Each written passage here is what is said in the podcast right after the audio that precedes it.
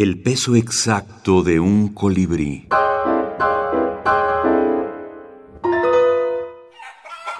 Los monstruos en la minificción.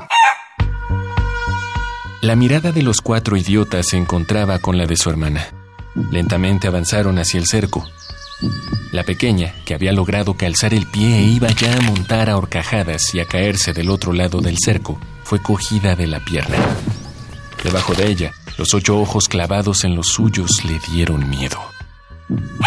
Sacudió la pierna y pateó desesperadamente, pero fue atraída. Lloró imperiosamente. Trató aún de sujetarse del borde, pero sintiéndose arrancada y cayó.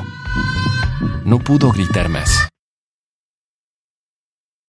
Uno de ellos le apretó el cuello, apartando los bucles como si fueran las plumas, y la arrastraron de una sola pierna hasta la cocina, donde esa mañana la sirvienta había desangrado a la gallina, arrancándole la vida segundo por segundo.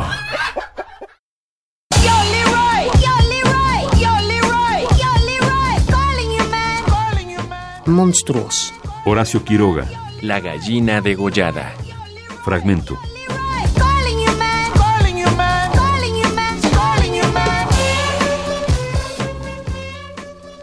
Y lo diferente, igual que lo desconocido, siempre nos causa temor. El lo diferente causa temor porque pone en evidencia la fragilidad, la fragilidad del sujeto, la fragilidad de la sociedad.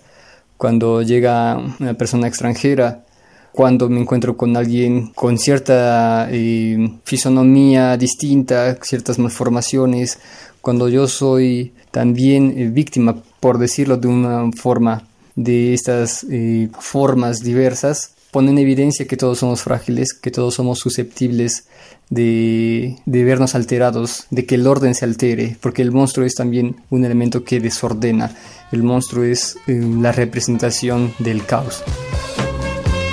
David Baizabal, escritor.